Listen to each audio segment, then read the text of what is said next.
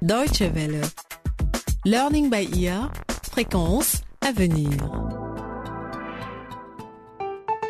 Bonjour et bienvenue à l'écoute de Learning by Ear pour notre série Les entrepreneurs africains couronnés de succès et responsables. Aujourd'hui, nous rencontrons Mo Ibrahim, l'un des entrepreneurs africains les plus célèbres au monde. Il est le fondateur de Celtel, une société de téléphonie mobile avec laquelle il a conquis le marché africain. Mais Mo Ibrahim est aussi un philanthrope qui s'emploie à améliorer les conditions de vie en Afrique. Pour promouvoir la bonne gouvernance sur le continent, il a investi ses propres fonds pour créer la fondation Mo Ibrahim, dont le siège est basé à Londres. Et c'est dans la capitale britannique que notre histoire commence.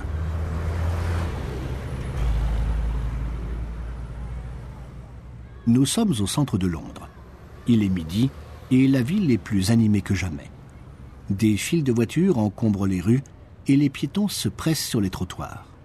C'est ici, près de Hyde Park et des célèbres boutiques d'Oxford Street, que se trouvent les bureaux de la fondation créée par Mo Ibrahim et qui porte son nom.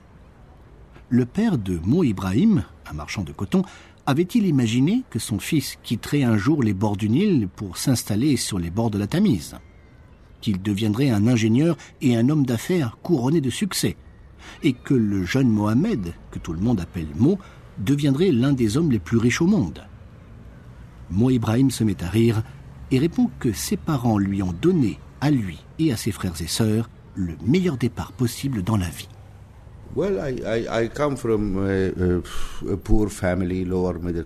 Je viens d'une famille modeste du bas de la classe moyenne et je dois beaucoup à mes parents, particulièrement à ma mère. L'éducation était très importante pour elle parce qu'elle la voyait comme un moyen de sortir de la pauvreté. Elle nous a dit, écoutez, vous devez tous aller à l'université. Nous étions cinq enfants. C'était difficile et surtout très cher pour eux de nous envoyer tous à l'école, puis à l'université avant que nous puissions travailler pour les aider financièrement. C'était donc un grand sacrifice de la part de mes parents. C'est pourquoi je dis à tous les jeunes qui nous écoutent, rentrez à la maison et étudiez. C'est votre devoir d'échapper à la pauvreté. Les parents de Mo n'ont jamais eu besoin de s'inquiéter quant à la motivation de leur fils pour faire des études. Mo était ambitieux et c'était l'un des meilleurs élèves de sa classe à Alexandrie. Sa famille avait en effet quitté le Soudan pour s'installer dans cette ville du nord de l'Égypte et c'est là que Mo a grandi. Nous sommes Nubiens. Nos racines se trouvent au bord du Nil. Notre peuple est installé à cet endroit depuis presque 5000 ans. C'est l'une des plus anciennes civilisations de la vallée du Nil. Mais comme c'est très difficile de vivre de la terre, il est courant que des membres de la famille s'en aillent pour travailler en ville. C'est la raison pour laquelle mon père est parti s'installer à Alexandrie.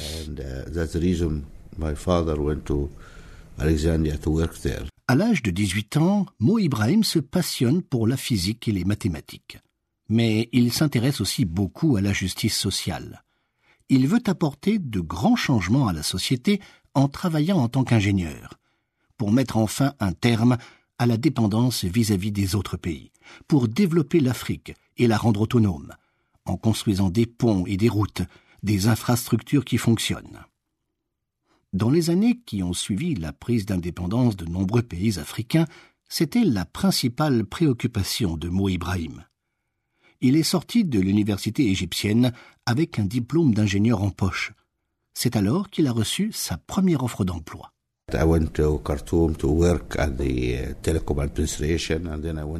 Je suis d'abord allé à Khartoum pour travailler dans la télécommunication, puis je suis parti pour la Grande-Bretagne afin de continuer mes études. Là-bas, j'ai passé beaucoup de temps à l'université. J'ai décroché une bourse conjointe du British Council et du gouvernement soudanais et ça m'a permis de passer mon master. Après avoir étudié pendant plusieurs années supplémentaires et travaillé à l'université comme assistant-chercheur, Mo Ibrahim obtient son doctorat et il est engagé par une société britannique de téléphonie au début des années 1980. Il y reste pendant huit ans avant de quitter son travail pour créer sa propre société de programmation de logiciels informatiques et de conseil. Uh, je suis parti parce que le travail ne me satisfaisait pas et que je n'étais pas convaincu par la façon dont les grandes entreprises menaient leurs affaires. Cela manquait d'efficacité. Il y avait trop de conflits internes. J'en ai eu marre de tout cela et j'ai décidé de prendre à main mon propre destin. Quand il a créé sa propre société, MSI, celle-ci comptait seulement un ingénieur et un consultant qui développaient des réseaux et des logiciels spécialisés pour la téléphonie mobile. Mo et sa petite équipe se sont vite rendus compte que dans ce secteur, avec de nouvelles idées et en travaillant bien, on pouvait gagner beaucoup d'argent. L'un de ses objectifs est de développer un système global de communication mobile, GSM, grâce à une technologie de transmission numérique. Les marchés européens et nord-américains l'ont alors accueilli les bras ouverts. Nous avions 400 ingénieurs qui travaillaient pour nous aux États-Unis. Pour nous, c'était de la technique. Nous ne pensions pas à faire des affaires. Nous étions juste un groupe d'ingénieurs qui aimaient ce qu'ils faisaient et nous nous sommes rendus compte qu'en faisant cela, nous pouvions gagner beaucoup d'argent. Alors pourquoi pas? En Afrique toutefois, la société de Mo Ibrahim a rencontré beaucoup d'obstacles d'ordre pratique. Mais après tout, les obstacles sont là pour être surmontés. Nous n'avons trouvé aucun marché en Afrique parce que nous nous sommes rendus compte euh, qu'il n'y avait pas d'investissement ni de réseau sur le continent. C'est pourquoi plus tard euh, nous avons décidé d'aller là-bas et de construire ces réseaux nous-mêmes. Et c'est comme ça que Celtel est né.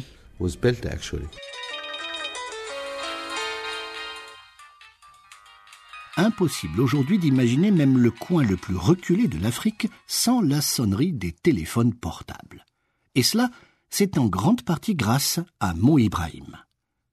Après avoir vendu sa première société MSI pour plus de 600 millions de dollars américains, l'homme d'affaires a créé une nouvelle entreprise, Celtel.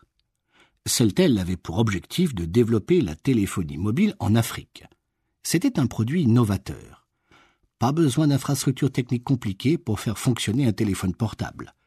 Et Mo Ibrahim était convaincu que cette idée pouvait permettre à l'Afrique d'aller de l'avant.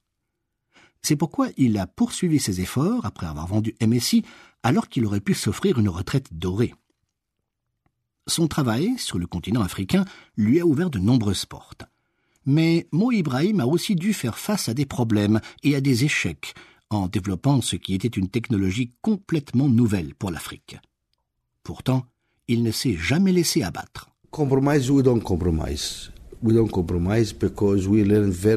Nous ne faisons pas de compromis. C'est quelque chose que nous avons appris très tôt. Quand on commence à faire des compromis, on s'engage sur une pente glissante et on ne sait jamais où on va s'arrêter. Des revers, euh, nous en avons connu beaucoup comme toutes les entreprises, comme tout le monde dans la vie. Il y a des endroits où nous avons payé pour obtenir une licence, mais où nous n'avons pas pu construire de réseau parce que le milieu des affaires y était beaucoup trop hostile.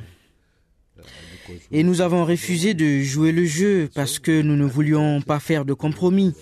Mais dans la plupart des cas, nous avons eu du succès et réalisé des profits. C'est comme ça que doivent fonctionner les affaires.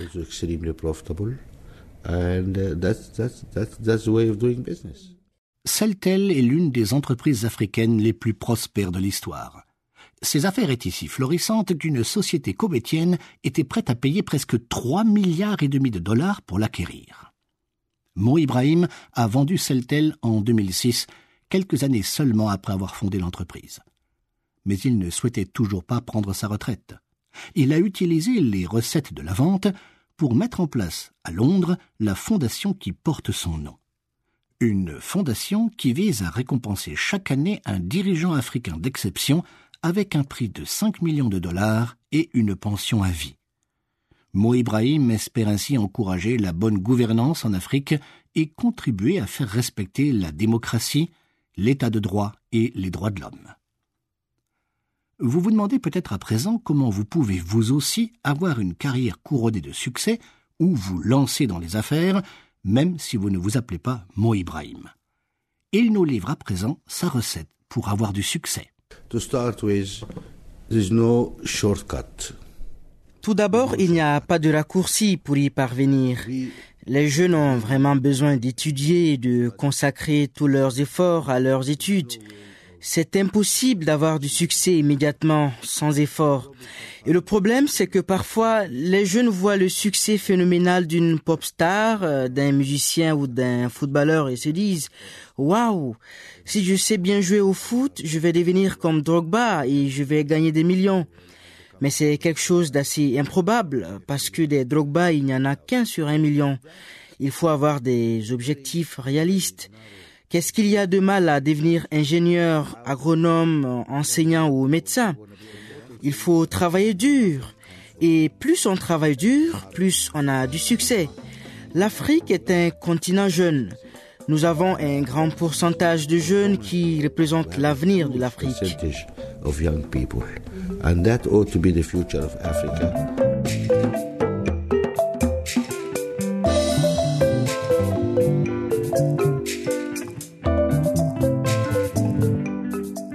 Vous êtes l'avenir de l'Afrique.